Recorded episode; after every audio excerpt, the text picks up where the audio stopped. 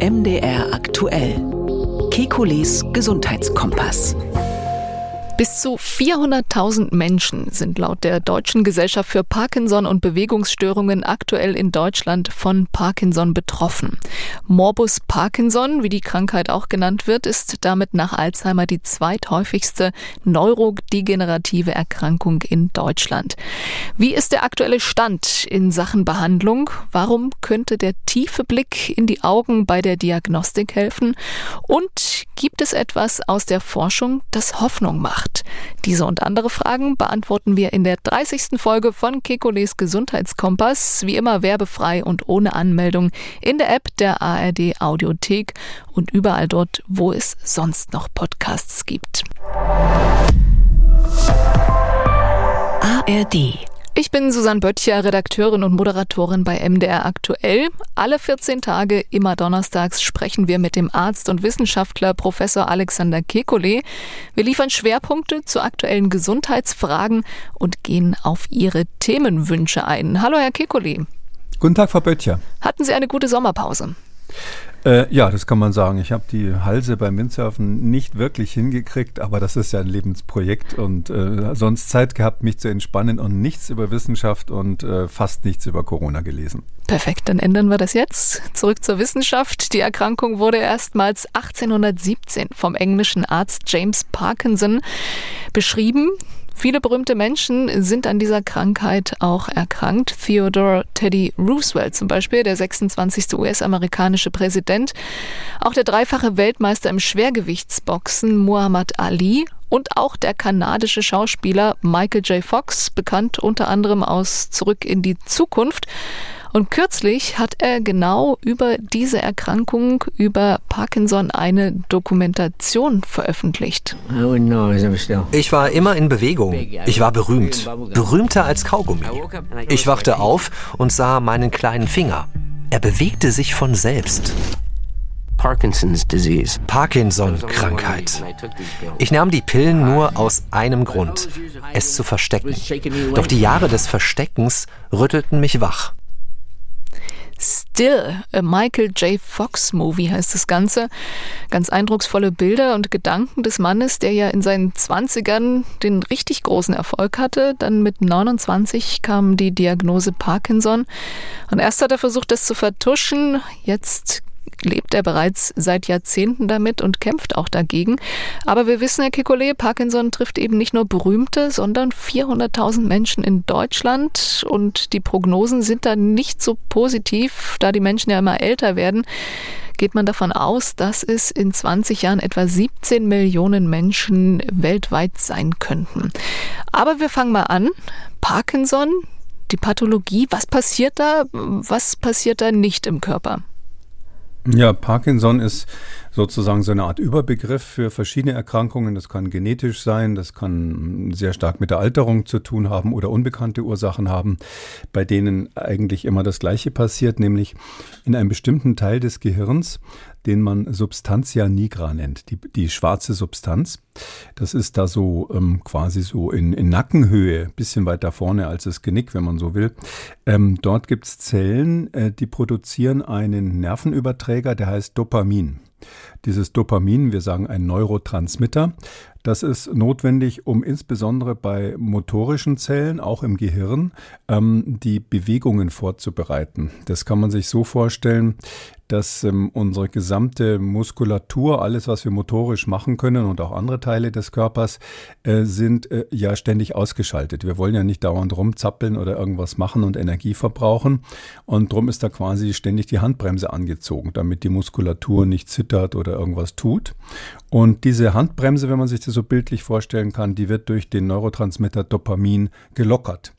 Das passiert im Gehirn interessanterweise schon, bevor man eine Bewegung macht. Also man nennt das Planung der motorischen Tätigkeit oder Motorplanning im Englischen.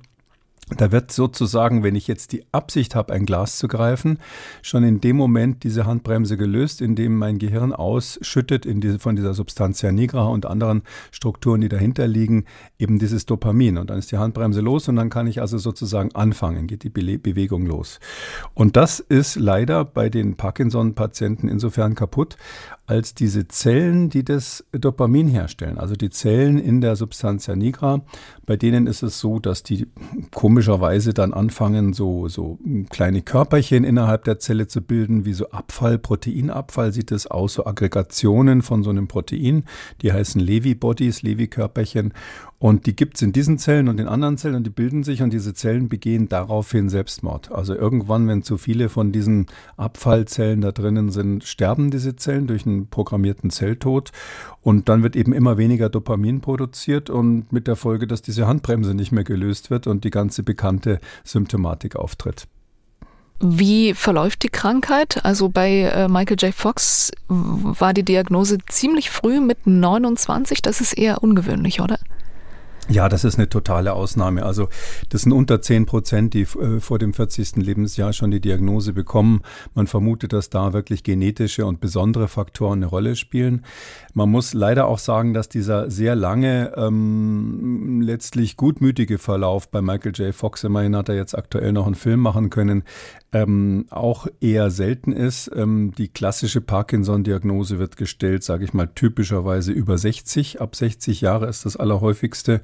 Um, ähm, und ähm, dann ist der typische Verlauf so, dass die Lebenserwartung für diese 60-Jährigen, muss man dazu sagen, im Bereich von 10, maximal 15 Jahren liegt. Ähm, das ähm, gibt eben, wie gesagt, verschiedene Ursachen, die dazu führen können. Und es gibt vor allem auch unterschiedliche Verläufe. Das muss man all denen sagen, die mit so einer Diagnose leben müssen. Ähm, das gibt so, dass das einmal sozusagen diagnostiziert wird und dann viele, viele Jahre sozusagen gleich bleibt oder manchmal sogar ein bisschen besser wird unter der Therapie, dann wieder schlechter. Es gibt diese sogenannten progredienten Verlaufsformen, wo das wirklich von Jahr zu Jahr immer schlechter wird. Häufig kann man es am Anfang durch die Therapie, durch die Medikamente im Griff halten. Die Medikamente wirken aber leider nicht beliebig lang, sodass es dann manchmal, wenn diese Grenze gekommen ist nach ein paar Jahren, wo man mit der Medikation an der Wand steht, dann plötzlich schwerer wird. Aber letztlich ist es so, wie auch immer, es ist eigentlich immer ein, wie wir sagen, progredienter, also fortschreitender Verlauf. Das heißt, die Krankheit wird typischerweise langsam, manchmal auch schneller, schlimmer. Woran stirbt man dann letztlich? Äh, also nicht am Parkinson. Das ist ganz interessant. Das Gehirn ist nicht so wichtig, wie wir glauben. Ähm, dann kann man sich halt nicht mehr so richtig bewegen. Ja? Die Symptome werden natürlich immer schlimmer. Da, die sind ja, glaube ich, auch bekannt. Können wir auch nochmal drüber sprechen. Aber ähm, letztlich ist es so, da kommen viele Dinge zusammen. Der Parkinson-Patient ist ja am Schluss so wie versteinert. Ja? Der hat ja dieses Maskengesicht. Der kann, äh, hat, am Anfang ist es die Bewegungsplanung und die Bewegungsgeschwindigkeit, die eine Rolle spielt. Aber später ist es so, dass er quasi äh, motorisch komplett behindert ist, die sitzen dann auf dem Rollstuhl. Und es kommen hinzu eben nicht motorische Probleme vom vegetativen Nervensystem. Die Steuerung zum Beispiel des Schluckaktes ist dann auch gestört, so dass die Schluckschwierigkeiten haben. Ähm, die haben im weiteren Verlauf der Erkrankung dann ähm, häufig ähm, Gleichgewichtsstörungen, Gangstörungen fallen dann auch hin. Ähm, und dann ist es, sage ich mal, so ein langsames Dahinsiechen. Und die Patienten geben dann häufig auch irgendwie auf. Das ist ja auch etwas, was dann Depressionen auslöst. Manche haben sogar richtige Psychosen, die sich dann entwickeln ähm, zusammen mit diesen vegetativen Störungen, dass also die Atmung nicht mehr so gut ist, die Verdauung nicht mehr so gut ist, der Patient das aber nicht so richtig merkt und auch selber kaum was dagegen machen kann, ähm, kann man sagen, da kommen dann sekundäre Erscheinungen. Die kriegen dann eine Lungenentzündung oder die kriegen eine Magen-Darm-Entzündung oder die fallen hin und haben dadurch eine Verletzung, ähm, sodass eigentlich die Todesursache kann man sagen, so eine Art Selbstvernachlässigung ist, die dann irgendwann eintritt. Und äh, viele, sage ich mal, ich kenne einige Parkinson-Patienten, auch einige, die gestorben sind. Viele wollen dann auch gar nicht mehr leben am Ende dieser Erkrankung, ähm, sodass sie an allen möglichen Todesursachen dann äh, irgendwann mal sterben. Bevor wir gleich auf die Punkte Diagnostik und Behandlung schauen und äh, aktuelle äh, Forschungsansätze, wie weit ist man denn in Sachen Ursachenforschung? Also das ist, ähm, da könnte man jetzt vier Stunden lang biochemisch alles erklären, was irgendwie die Wissenschaft weiß zu diesem Thema. Ähm, ähm, man hat die Theorie zum Beispiel, dass Virusinfektionen eine Rolle spielen könnten. Also klar ist, dass es diese, diese Levi-Körperchen gibt. Das ist schon ewig lange äh, von äh, eben diesem Heinrich, Fritz Heinrich Levi in Berlin mal entdeckt worden, Anfang des 20. Jahrhunderts. Übrigens, wie der Name andeutet, ein Jude, der dann 33 vor den Nazis geflohen ist und sich später umbenannt hat in, und in den USA ein bekannter Professor wurde. Ähm, und der hat eben schon als Doktorand gesehen, dass diese komischen Ablagerungen da in dieser Substantia nigra im Gehirn sind und auch in anderen Bereichen des Gehirns interessanterweise, wo sie aber am Anfang zumindest weniger Probleme machen. Ähm, wie kommen die zustande? Also die beliebteste Theorie heute ist eigentlich, dass es irgendeine Autoimmunreaktion ist. Also das Immunsystem erkennt irgendwas da, ähm, zerstört es und daraufhin verändert sich auch der Zellstoffwechsel und irgendwann begehen diese Zellen Selbstmord. Dass die Selbstmord begehen und nicht sozusagen immunologisch weggeräumt werden, das ist eigentlich eine ganz neue Erkenntnis. Das hat man erst in letzter Zeit gesehen, dass, dass das irgendwann die Zelle selbst die, die sozusagen die Notbremse zieht. Also dieser Verlust dieser Zellen, also die eigentliche Ursache des Parkinson, die ist, der, das ist nicht erklärt. Der passiert auch leider äh, meistens schon in einem Zeitraum, wo man die Diagnose noch gar nicht hat. Also typischerweise ist bei Diagnosestellung, also wenn man so die allerersten Symptome, dieses Zittern der Hand zum Beispiel, was, was äh, hier Michael J. Fox beschrieben hat, das ist ganz typisch. Ärzte sehen dann häufig auch so eine Zitterbewegung von Zeigefinger und Daumen, die so kreisend ist. Darum sagt man dann auch äh, Pillen drehen dazu, weil man früher in der Apotheke mit so einer ähnlichen Handbewegung die Pillen hergestellt hat. Dieses Pillendrehen und andere Störungen, die dann so typisch Parkinson sind, kommt zu einem Zeitpunkt, wo meistens schon die Hälfte der Zellen kaputt ist, die in der Substantia nigra dieses Dopamin herstellen sollen.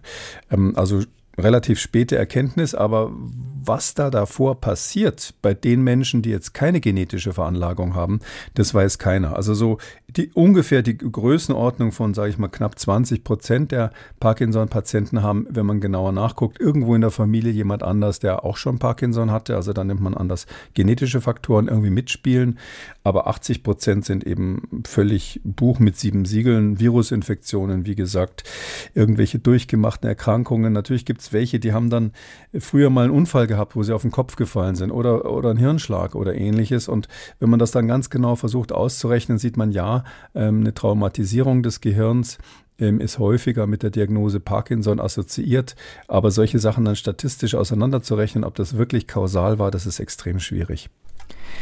Nun haben Sie schon angesprochen, die Diagnose häufig mit den ersten Symptomen. In London gab es eine Studie zwischen 2008 und 2018 unter knapp 150.000 Patienten über 40.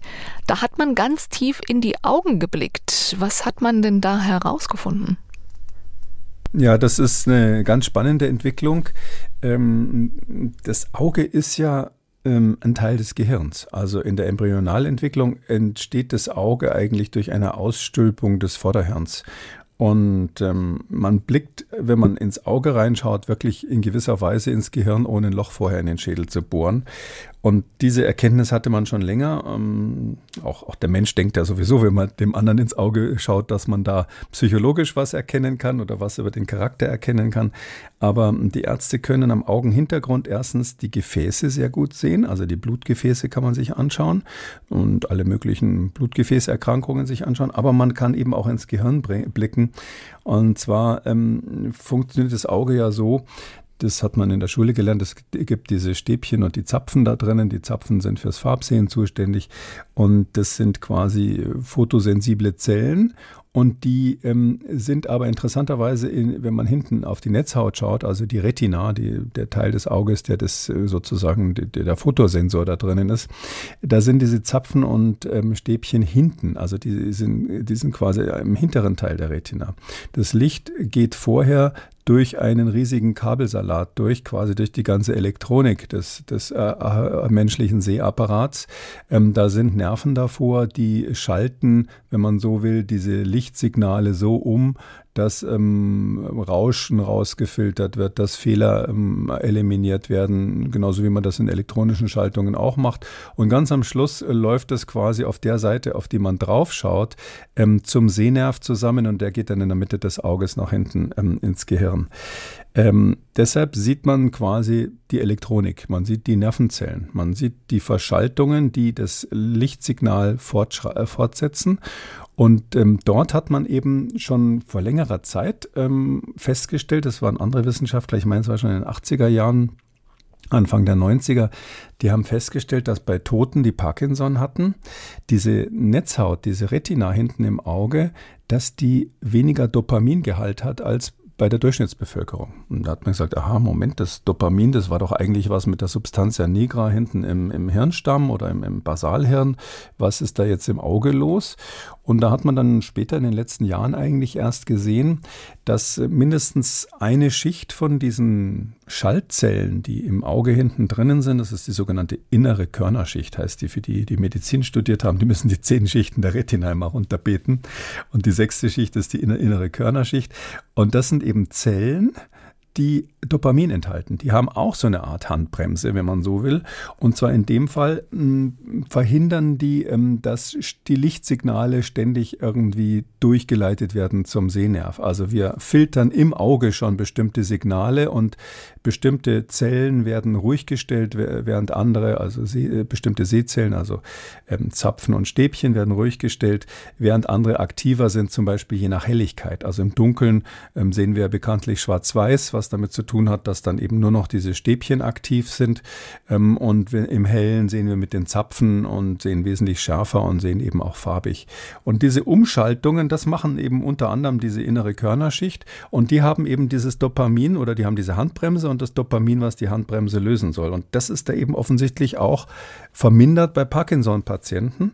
Ähm, und daraufhin haben eben ähm, schlaue Augenärzte zusammen mit ähm, Physikern sich zusammengesetzt und gesagt, wie können wir, kann man das nicht vielleicht sehen von draußen, wenn sich da was verändert, als Früherkennung.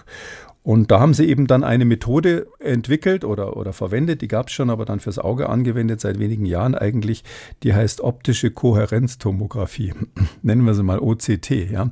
Und diese OCT, mit der kann man tatsächlich hinten ins Auge reinschauen, durch vorne durch die Linse, so wie der Augenarzt das ganz normal bei jeder Untersuchung macht, aber nicht nur die Oberfläche sehen, sondern man kann ähm, einige Millimeter tief in diese äußeren Schichten der Netzhaut reingucken und dadurch dieses ganze dreidimensionale Gewebe, wo eben diese Nervenzellen drin sind, anschauen so ähnlich wie beim Ultraschall kann man sich das vorstellen. Das ist so ein Schwarz-Weiß-Bild, was so ein bisschen verrauscht ist.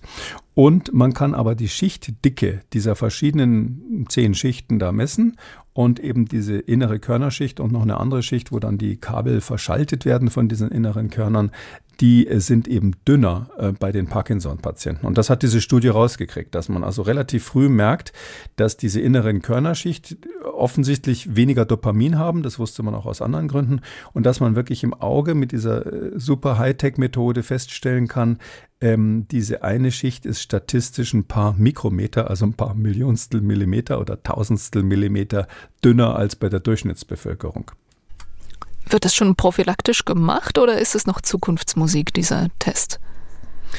Nee, das ist totale Zukunftsmusik. Also ähm, Erstens ist, sind diese Geräte, mit denen solche Studien gemacht werden, nicht so die Standardgeräte, die in manchen ähm, guten Arztpraxen rumstehen. Das entwickelt sich natürlich die nächsten Jahre. Ich nehme an, dass da gibt es eine richtige Explosion. Ich kann auch, wenn Sie wollen, wenn Sie wollen, kann ich die Physik ein bisschen erklären, die dahinter steckt, für die, die sowas interessiert.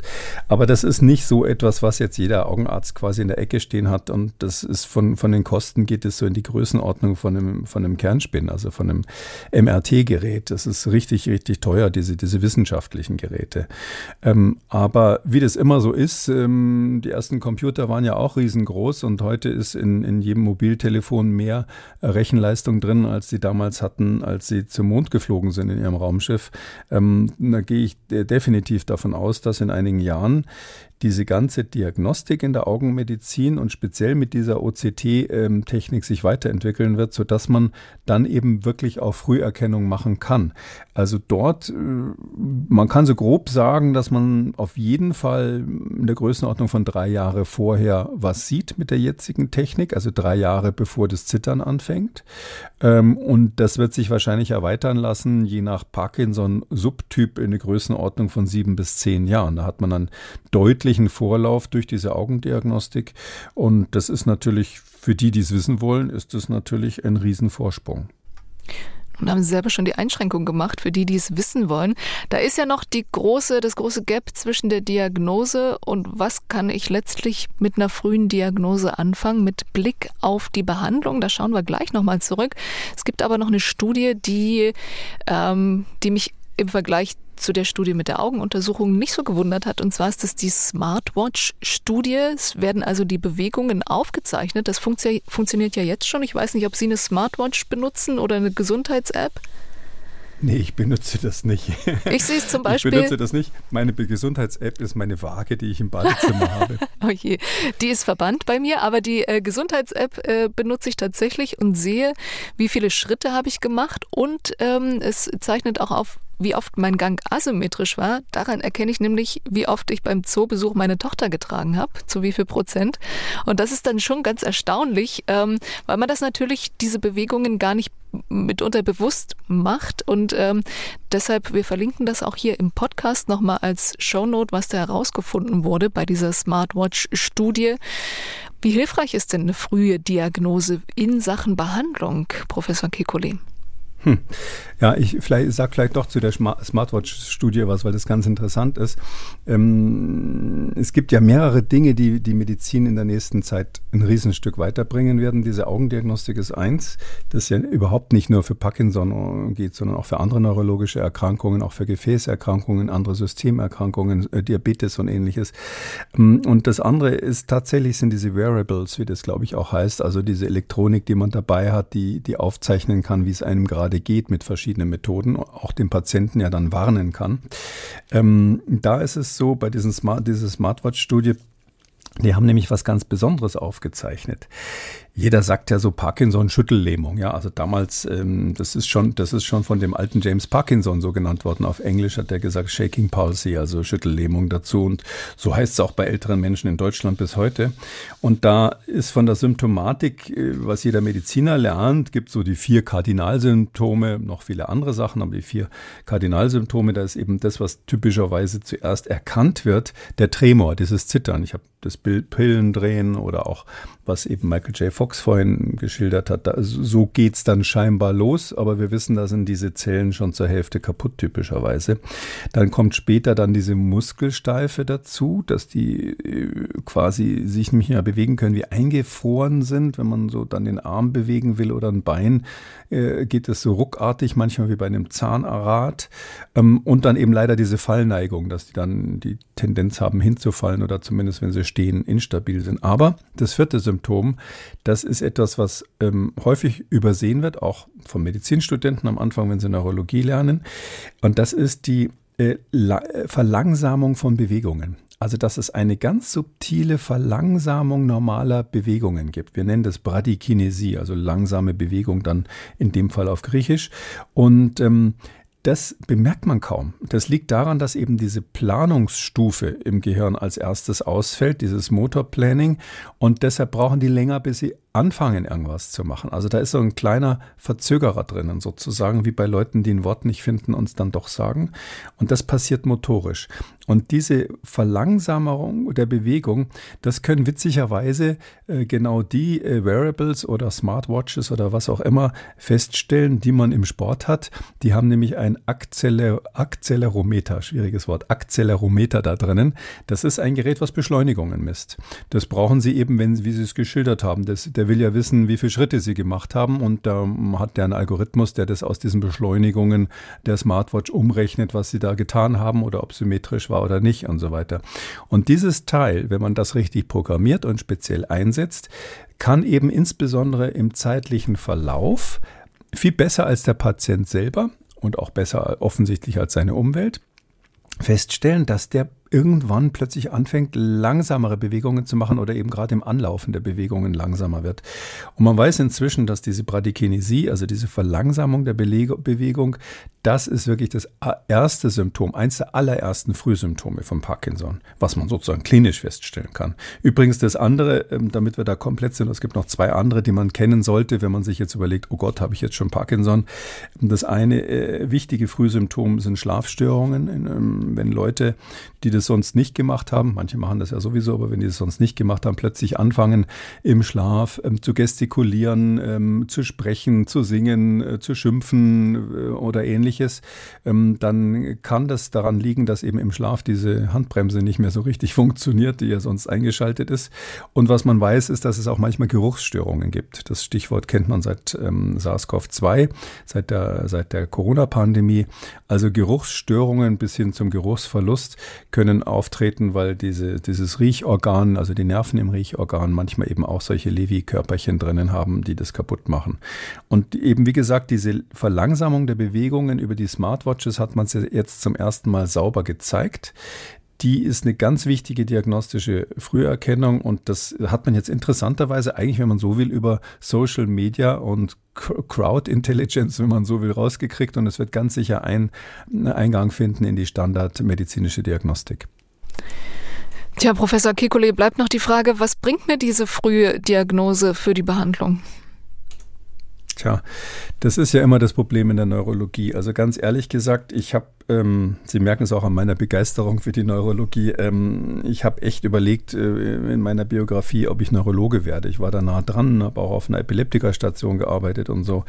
Und letztlich für mich war der Hauptgrund, es nicht zu machen. Damals, jetzt werden alle meine Neurologenfreunde schimpfen, ich bin dass, gespannt. Man so wenig, dass man so wenig therapieren kann. Mhm. Also man macht super intelligente Diagnostik mit physikalisch wahnsinnig klugen, smarten Methoden.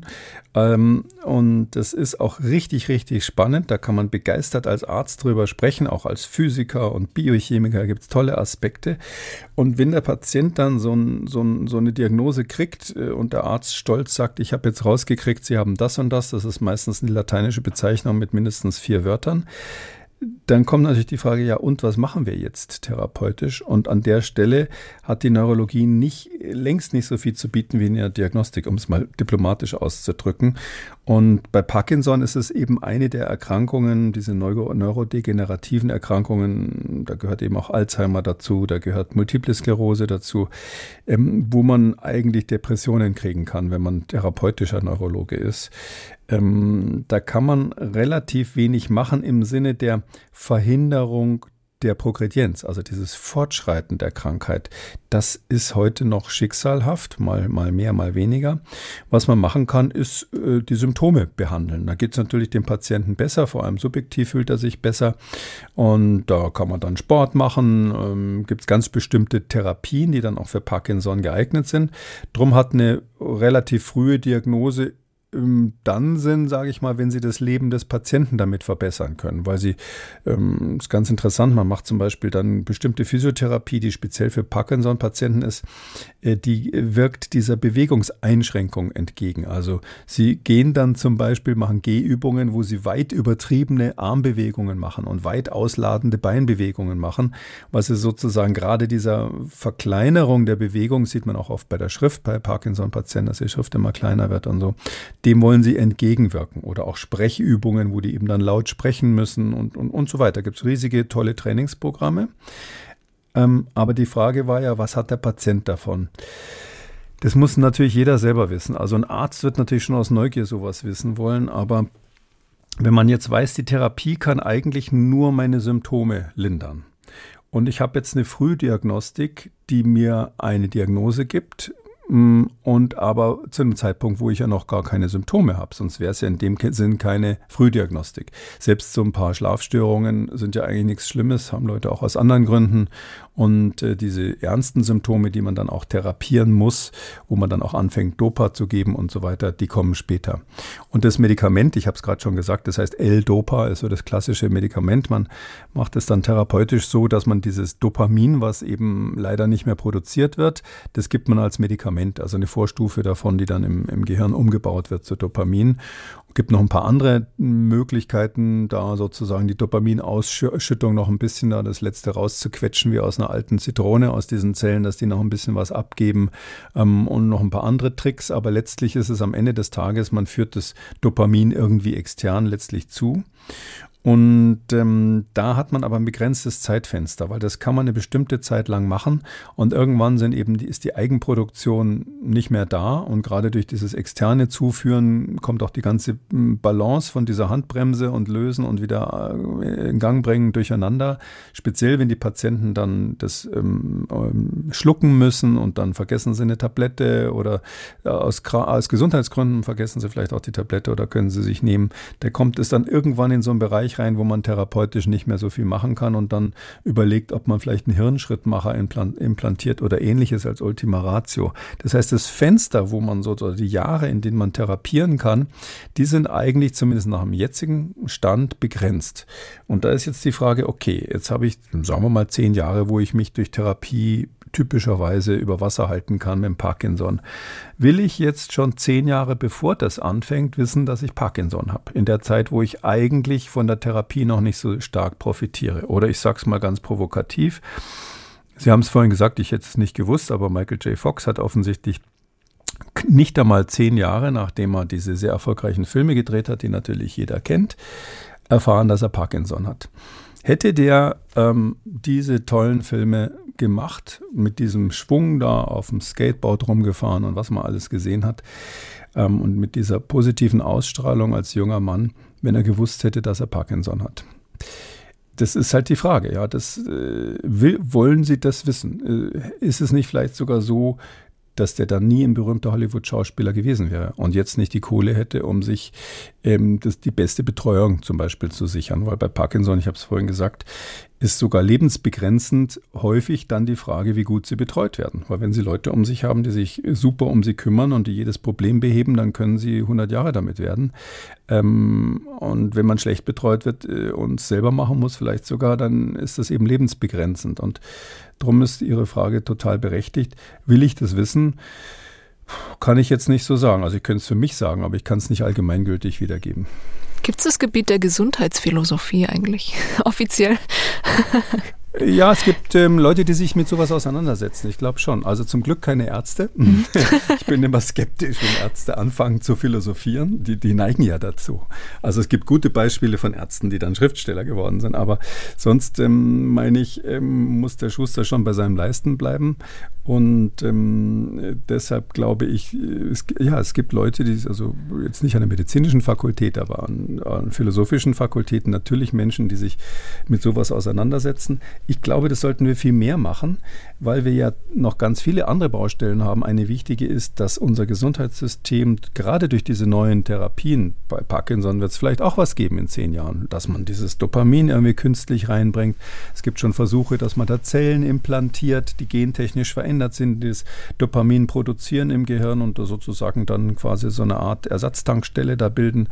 Äh, da gibt es schon, schon Ansätze, von denen ich sicher bin, dass die irgendwann funktionieren. Also das wäre ein Wunder, wenn es nicht funktioniert. Irgendwann in 10, 15 Jahren wird man das Problem besser im Griff haben. Ähm, aber diese Therapien sind so unendlich teuer dass sie niemals, sie können niemals jemanden, wo eine Therapie 100.000 Euro oder mehr kostet, das bei so einer großen Zahl von Patienten als Regeltherapie machen. Ähm, das heißt, wir müssen uns wirklich überlegen, philosophisch, wenn Sie so wollen, wie viel Gesundheit müssen wir denn eigentlich haben? Ist es nicht, gibt es nicht schicksalhafte Verläufe? Gibt es nicht irgendwie ein Schicksal, gegen die, das wir uns sowieso nicht stemmen können und wo es dann auch sinnlos ist, einen wahnsinnigen Aufwand zu betreiben, zum Beispiel ganz früh zu wissen, wenn man sowas hat. Mhm. Es gibt noch einen weiteren Ansatz und ich sag's mal gleich vorweg, wir machen keine Werbung fürs Rauchen, aber Rauchen sind statistisch seltener von Parkinson betroffen. Da hat man auch in die Richtung geforscht und dachte sich, na ja, vielleicht geben wir dann Nikotinpflaster als Therapiemöglichkeit dazu. Das ist allerdings gescheitert, oder? Ja, das ist gescheitert. Die Studie ist gerade erschienen, können wir vielleicht auch verlinken. Aber da kann man zusammenfassen, nice try, hat nicht funktioniert. Es gibt ja tatsächlich, es gibt natürlich diese Risikofaktoren, die dazu führen, dass man statistisch gesehen ein höheres Risiko hat, Parkinson zu bekommen. Zum Beispiel Pestizide gehören auch dazu, also so, so Menschen auf dem Land, die also in großer Menge mit ähm, Pflanzenschutzmitteln ähm, zu tun hatten, ähm, die ähm, haben statistisch gesehen, zumindest gibt es da ein, zwei Studien, die darauf hindeuten, ein höheres Parkinson-Risiko. Wahrscheinlich so eine Art Vergiftung, würde ich mal sagen, die da stattgefunden hat. Der Schlag auf den Kopf, habe ich schon gesagt, und ähnliches. Und interessanterweise ist es so, es gibt auch Risikofaktoren oder Faktoren, die das Risiko herabsetzen. Und einer der Faktoren, die das herabsetzen, ist natürlich, wer hätte was anderes erwartet, viel Sport machen. Das ist tatsächlich so. Leute, die also regelmäßig Sport machen, kriegen seltener Parkinson später. Wobei man natürlich warnen muss, das kann mit der Diagnosestellung zu tun haben, weil möglicherweise jemand, der das neurologische Problem, dass da eben dieses Dopamin im Gehirn nicht mehr produziert wird, ähm, jemand, der das ähm, durch andere, sag ich mal, durch eine bessere Motorik ständig ausgleicht, bei dem merkt man es einfach später. Das ist ja bekannt. Es äh, gibt Leute, die haben zum Beispiel nach einer äh, Bandscheibenoperation so Lähmungen einzelner kleiner Muskeln in der Wade. Ja, das kommt vor, dass dann ein Muskel nicht mehr so richtig tut. Aber wenn sie entsprechend Sport machen, merkt es keiner. Oder wenn jemand, der, der also einen Muskelfaserriss hat von, von so einem kleineren Muskel, was weiß ich, am Oberschenkel auf der Innenseite, den man nicht ständig braucht, also man ist Reiter oder sowas, dann sagen die Ärzte oft, ach nee, das brauchen wir nicht mehr flicken. Dann fehlt dem ein kleiner Muskel letztlich. Aber sie merken es nicht, wenn der gut trainiert ist, weil die, der Rest es ausgleicht. Und dieses Ausgleichsphänomen gibt es natürlich, äh, natürlich auch bei Sportlern, das möglicherweise deshalb weshalb die Parkinson-Diagnose statistisch gesehen später ge gestellt wird. Aber Sport äh, gilt jedenfalls grundsätzlich ähm, als Risikoverminderung und eben auch Rauchen. Das ist schon, und das ist nicht nur irgendwie wischiwaschi, sondern es ist völlig klar, dass Raucher, heutzutage gibt es ja diese Spezies kaum noch, aber früher gab es ja viele Raucher, die man für Studien nehmen konnte, äh, dass Raucher einfach seltener Parkinson kriegen. Und zwar nicht nur später, sondern seltener. Meines Erachtens ist die Erklärung relativ einfach ähm, und zwar hängt es damit zusammen, dass ähm, das Rauchen das Immunsystem ähm, schädigt, wenn Sie so wollen, und aber eben auch schwächt, sodass Sie weniger Tendenz zu autoimmunologischen Prozessen haben. Das ist nicht nur gut, ja, sondern es hat auch Nachteile dann, weil das Immunsystem ja zum Beispiel auch Krankheiten bekämpfen muss, ähm, Krebszellen wegräumen muss und so weiter und so weiter. Und das Rauchen schädlich ist, glaube ich, muss man niemandem erklären. Ähm, aber dieses Unterdrückung des Immunsystems, wenn Sie so wollen, ähm, Schädigung des Immunsystems durch Rauchen, die ist meiner, meiner Meinung nach, das ist nicht wirklich belegt, aber meiner Meinung nach kausal dafür, dass Raucher ähm, äh, seltener Parkinson haben, weil der Parkinson eben wahrscheinlich eine autoimmunologische Kom Komponente mit drinnen hat. Das merkt man eben daran, dass manchmal das eben auch ausgelöst wird durch einen Virusinfekt, wo dann offensichtlich die, das Immunsystem dagegen arbeitet. Bestimmte Herpesviren werden da verdächtigt. Ähm, und man hat auch statistisch gesehen gezeigt, ähm, dass wenn Sie Ibuprofen einnehmen, also ein Mittel, was eigentlich ein Schmerzmittel ist, was eben aber auch die Immunantwort so ein ganz bisschen dämpft, ja, sehr schwach, aber es macht eine leichte Dämpfung der Entzündungsreaktion, so muss man es eigentlich sagen. Ähm, äh, dass äh, Leute, die das regelmäßig nehmen, was man natürlich auch nicht machen soll, genauso wie Rauchen, ähm, dass die auch seltener Parkinson kriegen. Ja, da weiß man jetzt aber auch nicht warum. Also das kann eben viele Gründe haben. Es gibt auch psychologisch, können Sie sich natürlich auch so rum vorstellen. Also ähm, es gibt so eine Negativ-Kausaltheorie, die geht so. Ähm, wenn Sie ähm, die ersten Symptome von Parkinson irgendwie unterbewusst bei sich verspüren, oder jemand hat es in der Familie. Oder sie merken irgendwie, Mensch, ich bin da irgendwie langsamer und haben Angst vor Parkinson sozusagen und merken irgendwelche Symptome, die komisch sind. Oder sie fühlen sich einfach unwohl, weil sie Schlafstörungen haben, die vielleicht am Parkinson liegen. Dann rauchen sie vielleicht weniger, weil sie ähm, sich irgendwie schonen wollen oder schützen wollen, werden gesundheitsbewusster.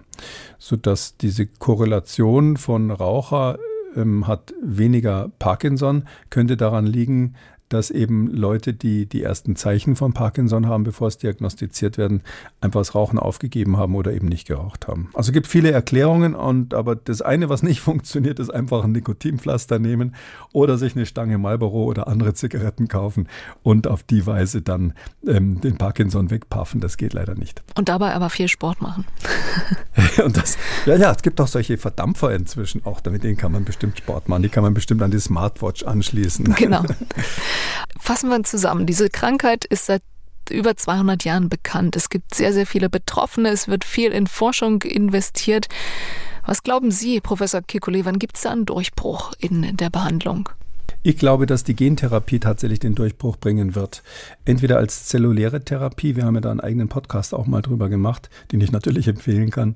Ähm, entweder als zelluläre Therapie, dass man wirklich Zellen transplantiert, die dieses Dopamin fabrizieren, ähm, oder eben als Gentherapie in dem Sinn, dass man irgendwas umschaltet in diesen Zellen, die da schon vorhanden sind in der Substanza nigra im Gehirn, ähm, dass die wieder anfangen, Dopamin zu produzieren oder zumindest dieses Selbstmordprogramm auszuschalten. Da ist ja, das ist ja wirklich erstaunlich, dass da diese, diese komischen Klumpen von Protein entstehen. Das, dieses Protein heißt Alpha-Synuklein, das kennt man also auch. Und man weiß ziemlich genau, wie das entsteht. Das ist so was ähnliches wie die Plaques beim Alzheimer letztlich. Ähm, und dieses Zeug, das, diese genetischen Prozesse, wie das entsteht und wie dann hinterher die Zelle Selbstmord begeht, da gibt es natürlich schon Optionen, die man sich vorstellen kann, wie man das durch Gentherapie ausschaltet. Aber wie alle diese therapeutischen Ansätze, erstens, das wird wahnsinnig teuer. Das wird meines Erachtens auf keinen Fall etwas sein, was frühzeitig der Allgemeinbevölkerung, weltweiten Bevölkerung, Parkinson ist ja ein weltweites Riesenproblem, zugutekommt. Ähm, und zweitens dauert es richtig noch eine Weile, bis das in der Anwendung ist. Selbst mit den modernsten Methoden, die jetzt da versucht werden, würde ich sagen, wahrscheinlich werden wir in fünf bis zehn Jahren die ersten rein experimentellen Therapien sehen, die Optimist, Anlass zum Optimismus geben. Und ich glaube, dass bevor das sozusagen irgendwie in der Klinik auch für Leute, die es dann bezahlen können, zur Verfügung steht, wird sicher 15, 20 Jahre dauern sagt Professor Alexander Kekulé im Gesundheitskompass.mdraktuell.de. Das ist unsere E-Mail-Adresse für Ihre Fragen oder Themenwünsche. Und er hat uns äh, eine Frage bzw. eine Kritik zur letzten Ausgabe vor der Sommerpause erreicht. Da haben wir nämlich über Sonnenbrand, Hautkrebsgefahr und Solarium gesprochen. Und Professor Kekulé, Sie haben gesagt, in den Solarien gibt es keine UVB-Strahlung. Da hat Dr. Verena Gluschak widersprochen, hat gesagt, doch, die gibt es und damit ist auch die Gefahr des schwarzen Hautkrebses da. Könnten Sie uns das nochmal einordnen, bitte? Ähm, ja, also ich, man merkt an diesen Fragen immer, wir haben echt kluge Hörer, mhm. die sich gut auskennen und vor allem gut zuhören, was ich gut, was ich gut finde. Also das war natürlich eine Vereinfachung. Also ich habe gesagt, die Solarien machen kein UVB. Ähm, das ist falsch. Der UVB-Anteil ist sehr gering und es ist so, dass er im Zusammenhang mit der Frage, die da gestellt war, keine Bedeutung spielt. Aber wenn man ganz genau ähm, nachschaut, ist er, ist er nicht null. Also für die Liebhaber technischer Details kann ich das auch nochmal erklären. Und zwar es ging ja bei der Frage um Sonnenbrand. Und die Frage war auch schon eine, so eine kluge Frage, ähm, wie ich fand, nämlich, ähm, ist der Sonnenbrand als solcher ein eigener Risikofaktor? Wir haben ja lange über Krebs gesprochen, auch eine eigene, ähm, ähm, eigene ähm, Sendung darüber, eigenen Podcast darüber gemacht. Und dann war aber die Frage dann, ist Sonnenbrand ein eigener Risikofaktor? Und ähm, da ist die Antwort ja. Das ist eben ganz interessant. Sind, wenn Sie einen Sonnenbrand haben, sind Sie sowieso in der Sonne. Aber zusätzlich ist diese Entzündungsreaktion, die dann entsteht, noch ein zusätzliches Risiko für Hautkrebs, schwarzer Hautkrebs. Man kann sagen, ein Sonnenbrand alle zwei Jahre, so sagt die Statistik, erhöht das äh, Melanomrisiko für einen schwarzen Hautkrebs um den Faktor drei. Drum war die Frage, kann man jetzt selektiv diesen Sonnenbrand irgendwie vermeiden? Zusätzlich, dass man natürlich sowieso nicht in die Sonne gehen soll. Ähm, und da ähm, hatte ich erklärt, dass das mit Solarien im Prinzip nicht funktioniert, auch nicht empfohlen wird. Und zwar deshalb, weil äh, Solarien, ich formuliere es jetzt richtig, extrem wenig UVB abgeben. Also nicht null, sondern extrem wenig. Ähm, und man braucht diesen UVB-Anteil, ähm, der ist in Solarien deutlich geringer als im Sonnenlicht. Den braucht man ja, um diesen braunen Farbstoff des Melanin überhaupt erstmal zu bilden. Das hatte ich, glaube ich, in der Hautkrebsfolge relativ ausführlich erklärt. Ähm, das macht, ist der auch der Anteil, der hauptsächlich den schwarzen Hautkrebs macht. Äh, deshalb machen ähm, Solarien hauptsächlich UVA. Und das UVB reicht eben nicht aus, um eine vernünftige Melaninbildung zu machen. Was heißt das? Wenn ich jetzt in Solarien, nur in Solarium gehe zum Vorbräunen, dann wird das vorhandene Melanin zwar nachoxidiert und ein bisschen nachgefärbt. Es gibt so eine, diese sogenannte Sofortpigmentierung, da freut sich der Besucher und sagt, oh, ich, am Abend, ich sehe hier schon was. Aber ein, zwei Tage später ist es wieder weg zum großen Teil. Und man kann dadurch auch Hautkrebs auslösen, insbesondere eben diesen weißen Hautkrebs, über den wir auch gesprochen haben. Und vielleicht geht er sogar dann in die Sonne und denkt, oh, ich bin ja jetzt geschützt durch dieses Solarium. Und darum empfehlen die ganzen Fachgesellschaften völlig zu Recht, so wie ich das letztes Mal auch erklärt habe, die Solarien alleine nicht äh, für die Vorbräunung zu verwenden. Jetzt kann man natürlich, und das war der Gedanke damals, sagen, okay, ich gehe zuerst raus in die Sonne, sorge, also hier zu Hause, sorge dafür, dass ich ein bisschen Melanin bilde, weil die Sonne ja UVB enthält.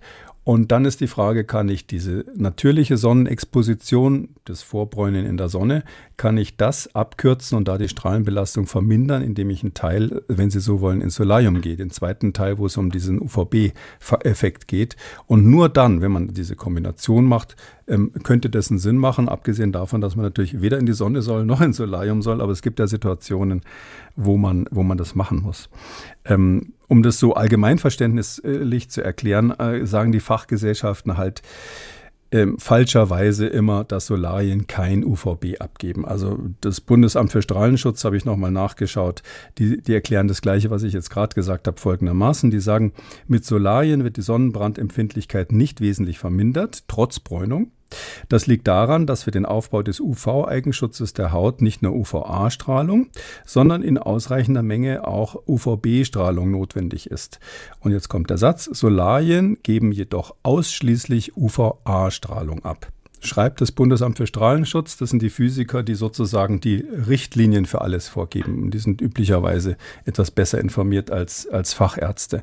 Die AOK sagt es genauso. Die sagen, die meisten Solarien geben hauptsächlich oder ausschließlich UVA-Strahlung ab. Aber das ist alles falsch, auch das, was ich letztes Mal gesagt habe, weil, wenn man genau die Technik sich anschaut, ist es ein bisschen anders. Ich kann erklären, warum die Technik anders ist und wie viel UVB so ein Solarium wirklich hat. Da, dann her mit der Physikstunde. Das Problem ist, dass sie im Solarium das nie hinkriegen, nur eine Strahlungsart zu produzieren. Und wenn man so sagt, UVA, UVB, UVC, das klingt irgendwie so, als wären es verschiedene Dinge. Aber in Wirklichkeit ist es ja so, diese elektromagnetische Strahlung, das ist ein Riesenspektrum. Da gibt es das sichtbare Licht, das geht von rotem Licht, ungefähr 750 Nanometer Wellenlänge, bis violettem Licht, 400 Nanometer. Also ein ganz kleiner Bereich, den wir sehen können. Ähm, wir sind, wenn man so will, in gewisser Weise fast, fast total blind, weil wir können keine ultravioletten äh, Strahlungen sehen, die jenseits vom Violett sind kein Infrarot sehen, ähm, was wir im, ähm, zur Heizung zum Teil verwenden, aber wir sehen das Infrarot nicht. Wir können keine Radiowellen, keine Radarwellen, keine Röntgenwellen, keine radioaktiven ionisierenden Strahlen sehen und so weiter. Also wir sind einen ganz kleinen Teil ist unser sichtbares Licht, was wir sehen. Und das ultraviolette Licht, was also kürzere Wellenlänge hat oder äh, als das, als das ähm, sichtbare Licht, als Violett, das ist unsichtbar. Und das hat man aus rein technischen Gründen eingeteilt in UVA, UVB, UVC. Und das ist alles, was kürzer als 400 Nanometer Wellenlänge hat. Also kurzwellige ähm, elektromagnetische Strahlung, wenn man so will, ist dann kein Licht mehr, sondern eben ultraviolett. Jetzt geben solche UV-Lampen wie alle anderen Lampen auch nie eine Wellenlänge ab, sondern so ein ganzes Spektrum. Ähm, und ähm, deshalb ähm, sieht man überhaupt, dass die an ist zum Beispiel. Also wenn Sie im Solarium die, die UV-Lampe, wo man ja nie hingehen soll, aber wenn Sie hingehen würden, würden Sie sehen, dass wenn man die einschaltet, dass man, dass die leuchtet. Das dürfte die ja gar nicht, wenn sie ultraviolettes Licht aus abgibt, weil man das ja definitionsgemäß nicht sieht. Warum? Weil keine Lampe der Welt oder zumindest keine normale Lampe in der Lage ist, jetzt nur genaue Wellenlängen abzugeben, sondern das hat eben einen großen Anteil noch in dem längerwelligen Licht, was länger als 400 Nanometer ist und deshalb sichtbar und darum sieht man, wenn die UV-Lampe brennt. Übrigens auch bei UVC-Lampen, die ganz kurzfälliges UV haben, solche hatten wir früher im Labor immer, obwohl das ganz kurzfälliges UV ist, sehen Sie, wenn die an ist, weil die immer noch eine Streuung sozusagen in den längerwelligen Bereich hat. Und diese Lampen haben auch eine Streuung in den kürzerwelligen Bereich. Und jetzt ist es so, man will, dass die Solariumslampen im Prinzip UVA-Licht abgeben, aber man kann technisch nicht verhindern, dass ein Anteil von UVB und sogar UVC letztlich damit drinnen ist. Und darum gibt es die UV-Schutzverordnung. Und das ist sozusagen die, die, der, der Maßstab, auch wesentlich mitgeschrieben von den Leuten vom Bundesamt für Strahlungsschutz, die ich vorhin zitiert habe. Seit 2011 ist die in Deutschland in Kraft. Die hat verschiedene wichtige Dinge gebracht, zum Beispiel zu Recht verboten, dass Minderjährige ins Solarium gehen. Und die ähm, schreibt eben jetzt vor über sogenannte Wichtungsfaktoren, heißt es, ähm, welchen Anteil UVA und UVB die Strahlung haben darf, die da abgegeben wird. Und natürlich auch, wie groß die Gesamtstrahlungsmenge, ähm, Strahlungsenergie sein darf. Da gibt es eine gewisse Obergrenze, 0,3 Watt pro Quadratmeter. Das ist schon ganz schön viel.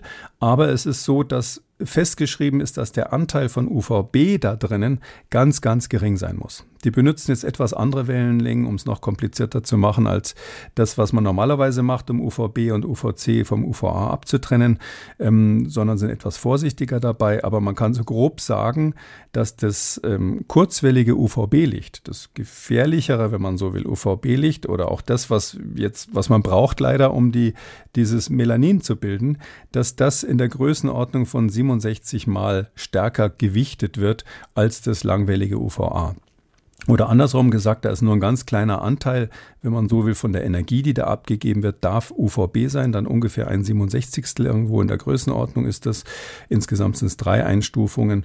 Also ein winziger Teil ähm, ist letztlich das UVB. Und wenn Sie noch kürzeres Licht nehmen, so UVC oder sowas, da ist dann nur noch ein Hundertstel der Energie erlaubt, die da insgesamt abgegeben wird von, nach, nach dieser Strahlenverordnung.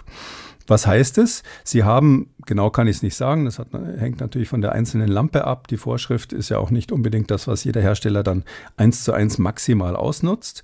Aber Sie haben so ungefähr, sage ich mal, ein Sechzigstel ungefähr der UVA-Energie ist da UVB-Energie in, so einem, in so einem Solarium. Ähm, und bei der Sonnenenergie draußen, also wenn Sie draußen in die Sonne sich legen am See, ist es ein Zwanzigstel. Also ungefähr 5% des Sonnenlichts sind UVB, die, die härtere Strahlung. Das heißt also, Sie haben im Solarium einen deutlich verminderten UVB-Anteil im Vergleich zum Sonnenlicht und deshalb sagen die Fachgesellschaften völlig zu Recht, ein Solarium alleine ist zum Vorbräunen nicht ausgeeignet, geeignet, weil da eben sehr wenig bzw. fast gar kein UVB drinnen ist. Ähm, nicht ausreichend jedenfalls, um genug Melanin zu machen, ähm, was man bräuchte, ähm, um äh, sich zu schützen dann um später im Urlaub zu gehen. Niemand, der sich diese Ausgabe von Kekules Gesundheitskompass jetzt angehört hat, wird doch gedankenfrei ins Solarium gehen im Herbst und im Winter. nee, kann, kann man, das muss man vielleicht auch nochmal sagen. Also ich habe es ja mehrmals gesagt, also diese ganze Bräunungskult, das ist einfach Mist, ja, weil es ist sowohl das Solarium als auch leider auch die Sonne sind einfach hautkrebserzeugend. Punkt. Ja. Und auch das UVA ist ja zumindest für den weißen Hautkrebs ähm, schädlich. Andererseits ist es natürlich schwierig, es gibt ja so Sportarten, ich habe es eingangs, äh, da komischerweise ist gerade der Bogen zum Anfang, ähm, wenn Sie Windsurfen gehen, mhm. äh, das können, da können Sie sich der Sonne nicht entziehen. Und wenn Sie im Roten Meer zum Beispiel oder irgendwo im Meer Windsurfen gehen, dann ist jede Sonnencreme nach 10 Minuten runter, spätestens nach 20 Minuten. Sie lernen aber nie die Halse, wenn Sie nur 20 Minuten auf dem Wasser sind. Da sind Sie chancenlos. Und ich bin sicher, dass andere Sportler jetzt ähm, dazu auch was sagen können. Mhm. Das ist, man schwitzt ja auch beim Sport, dann ist diese Creme dann auch runter sie können sich nicht immer komplett der Sonne entziehen. Ähm, und da ist, und darauf ging ja damals die Frage raus äh, des Hörers, da ist die Frage, ähm, ist es unter Umständen sinnvoll, sich vorzubräunen, um nicht mit komplett ungeschützter Haut in die Sonne zu gehen?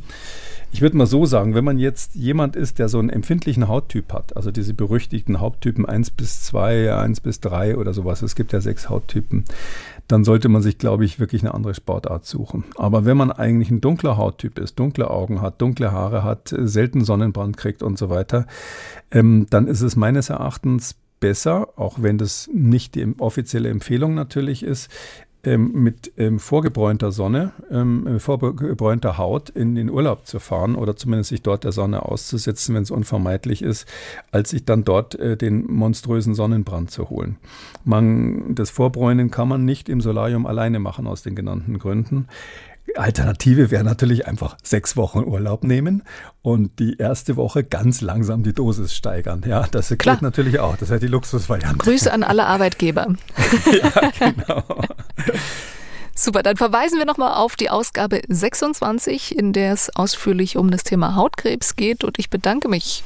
Damit sind wir am Ende der 30. Folge Kekules Gesundheitskompass. Wir hören uns in zwei Wochen wieder, dann mit dem Thema Luftverschmutzung und den Auswirkungen auf unsere Gesundheit. Nächste Woche dann wie gewohnt Kekules Corona-Kompass. An meiner Stelle dann Jan Kröger. Vielen Dank für heute, Herr Kekule. Vielen Dank, Frau Böttcher. Bis dann. Ciao. Und wenn Sie ein Thema haben, über das Sie gern mehr erfahren möchten, oder Sie haben eine Frage, dann schreiben Sie uns eine E-Mail an gesundheitskompass.mdraktuell.de. Kekules Gesundheitskompass gibt es als ausführlichen Podcast in der App der ARD Audiothek und überall sonst, wo es Podcasts gibt. Und wer das ein oder andere Thema noch einmal vertiefen möchte, alle wichtigen Links zur Sendung und die heutige Folge zum Nachlesen finden Sie unter Audio und Radio auf mdr.de.